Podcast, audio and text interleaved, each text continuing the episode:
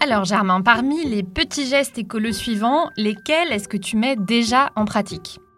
Par exemple, est-ce que tu laisses ton téléphone portable toute la nuit en charge ou est-ce que tu le débranches? Mm, Ouais, ça m'arrive. Est-ce que tu éteins ta box internet et le boîtier télé avant d'aller te coucher? Non, jamais. Est-ce que tu privilégies les connexions Wi-Fi plutôt que les réseaux mobiles? Je dois avouer que je fais pas vraiment attention. Est-ce que tu préfères les appels classiques, les SMS, plutôt que les applications de messagerie instantanée? Alors, honnêtement, c'est quasi impossible si je veux rester en contact avec tous mes amis. Je continue?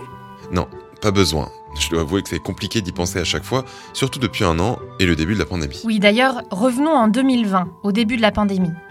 Une grande partie de l'humanité se retrouve confinée chez elle. Et alors, une certaine inquiétude plane. Est-ce que les infrastructures numériques sont assez robustes pour subvenir aux besoins de toute une nation bloquée derrière un écran?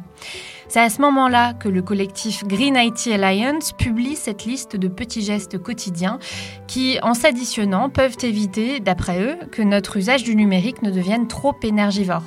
Leur dernier point, en télétravail, il faut savoir déconnecter. Ouais, je veux bien. Mais l'ironie, c'est qu'un an après, on voit bien que personne n'a vraiment réussi à se déconnecter. Bien au contraire. Avec la pandémie, les usages numériques ont littéralement explosé, que ce soit pour le travail ou le divertissement. Le trafic Internet quotidien a augmenté de 35 à 60% selon les pays. Or, le numérique représenterait déjà près de 4% des émissions de gaz à effet de serre dans le monde. Alors, quand la planète vire au rouge, comment verdir le numérique? Orange vous présente le mémo. Bienvenue à toutes et à tous dans le Mémo, le podcast qui décrypte pour vous la société numérique à travers les médias. Green Tech, Green IT, Fair IT, numérique responsable, low tech, vous avez sans doute déjà croisé l'un de ces nombreux concepts qui placent tous la responsabilité écologique au cœur de l'innovation. Ils visent généralement soit à diminuer l'impact environnemental des usages numériques, soit à agir sur la production et le cycle de vie de nos appareils pour réduire leur empreinte écologique. Alors cette semaine, on va se pencher sur les usages, avant d'aborder l'autre axe, le cycle de vie, la semaine prochaine. Pour commencer, Marine, une question peut-être un peu naïve. Le numérique peut-il pas justement nous aider à trouver des solutions pour faire face à la crise environnementale? Si, et un mouvement que l'on nomme la Green Tech essaie de s'y atteler. Il s'agit généralement d'entreprises qui commercialisent des solutions numériques et a priori écologiques. Je lis dans Forbes que l'Europe se place en chef de file dans ce domaine, avec notamment la France qui, en 2016, a lancé une initiative sous l'égide du ministère de l'Environnement et de la Transition écologique pour euh, dynamiser le secteur. L'idée est notamment de doter les TPE et PME impliquées d'un label. On parle aussi d'éco-entreprises qui cherchent à prévenir, réduire ou mesurer notre impact sur l'environnement. Est-ce que tu peux me donner un exemple? Eh bien, il y a AirSpec, un moniteur portable qui mesure la pollution de l'air en temps réel. Je lis dans The Lancet, la revue scientifique médicale britannique, que ces avancées technologiques changent la donne pour les chercheurs. Sachant que l'exposition à des particules fines dans l'air peut être un facteur de comorbidité de la Covid-19, ces données sont évidemment importantes pour, par exemple, prévenir des crises de santé publique. D'accord, mais si je comprends bien, l'usage de la technologie elle-même peut être énergivore, ce qui gâcherait donc son effet bénéfique. D'ailleurs, quelle est la part du numérique dans la pollution exactement?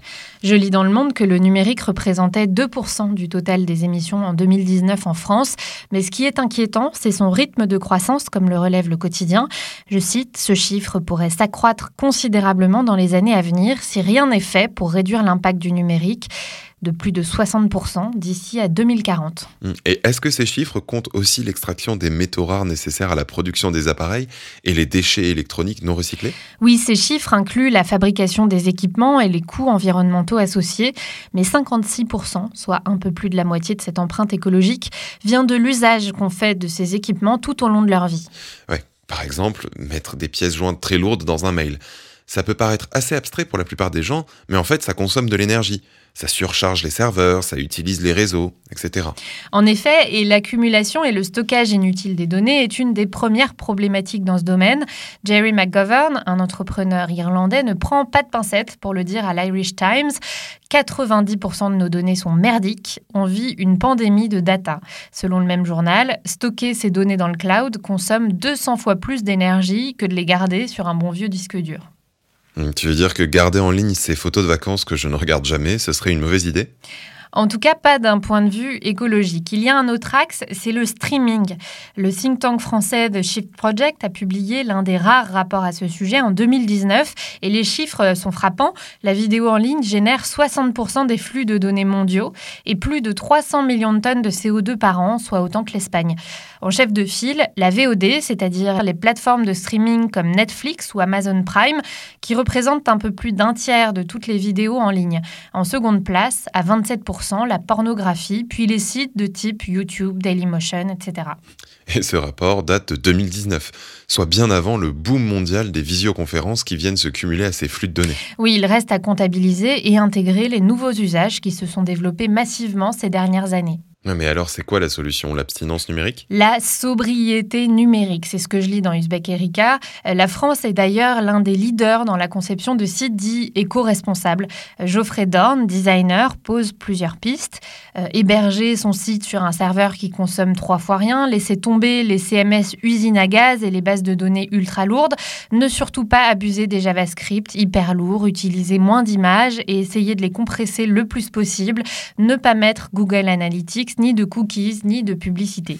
Oui, mais minimiser la taille des sites, ça signifie qu'on doit revenir à l'Internet des années 90 Enfin, je pense à ces sites en HTML ultra légers mais quand même un petit peu désuet aujourd'hui. D'après Bella Lotto, fondatrice de la Maison de l'informatique responsable, il faudrait d'abord, je cite, faire le deuil du clinquant. Un exemple concret, c'est le site de Lotech Magazine. Une interface simplissime, pas de logo, une police par défaut, des images bicolores, le tout hébergé sur un serveur alimenté par un panneau solaire sur un balcon à Barcelone. À en croire Chris de Decker, le fondateur du site et propriétaire du dit balcon, c'est un retour vers le passé, mais peut-être aussi l'avenir qui nous attend tous, qu'on le veuille ou non. Il déclare au magazine bimestriel Socialter que la croissance actuelle de l'infrastructure d'Internet n'est pas soutenable. Dans 50 ans, nous serons heureux si nous pouvons encore utiliser les fonctionnalités basiques du réseau, comme consulter des sites web ou envoyer des mails. Oui, mais la plupart des sites ne peuvent pas aujourd'hui se permettre d'être hors ligne la nuit, comme c'est le cas par exemple pour Lotech Magazine. Il existe bien entendu d'autres pistes moins radicales. L'idée, par exemple, d'intégrer l'impact environnemental comme un critère de performance sur les sites. D'ailleurs, ça se fait déjà dans le secteur de l'agriculture et des textiles avec les labels éco-responsables, mais ça n'a pas encore vraiment gagné le terrain du numérique à grande échelle. C'est néanmoins l'idée qui motive actuellement le mouvement Green IT en France. Frédéric Bordage, fondateur de greenIT.fr, interrogé dans le monde, déclare, je cite, On a commencé par réduire les impressions dans les entreprises, éteindre les serveurs, les box, etc. Mais on a aujourd'hui complètement basculé sur la promotion des services numériques responsables, car sur ce sujet, les leviers d'action sont plus puissants. Ouais, donc au lieu de se poser la question est-ce que je dois vraiment imprimer ce document Aujourd'hui, il est peut-être plus intéressant de se demander qu'est-ce que j'héberge de manière inutile? Oui, c'est une question peut-être un peu plus compliquée à résoudre, mais en tout cas pas moins importante. L'excès de données est une inquiétude partagée par les chercheurs dans le domaine de l'intelligence artificielle. L'association ACM, le plus ancien réseau américain dédié à la science de l'informatique, tirait la sonnette d'alarme en 2020. La recherche universitaire autour de l'IA devient de plus en plus difficile, voire impossible sur un grand nombre d'algorithmes, notamment de traitement automatique des langues, que les auteurs de l'étude qualifient de car trop énergivore et coûteux. En six ans, la puissance de calcul exigée par les logiciels d'apprentissage automatique a augmenté 300 000 fois. Ce que je trouve le plus surprenant dans ce rapport, c'est qu'on pourrait s'attendre à ce que ces logiciels, eux, aient évolué de manière exponentielle aussi, mais non.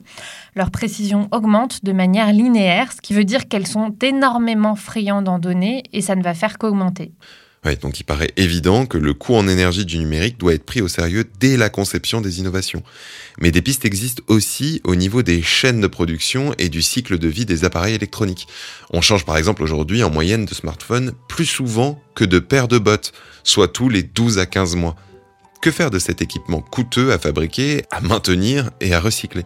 C'est là le deuxième axe d'action pour aller vers un numérique plus vert et on vous apporte quelques pistes de solutions dans le prochain épisode. Merci beaucoup Marine et merci à tous de nous avoir écoutés.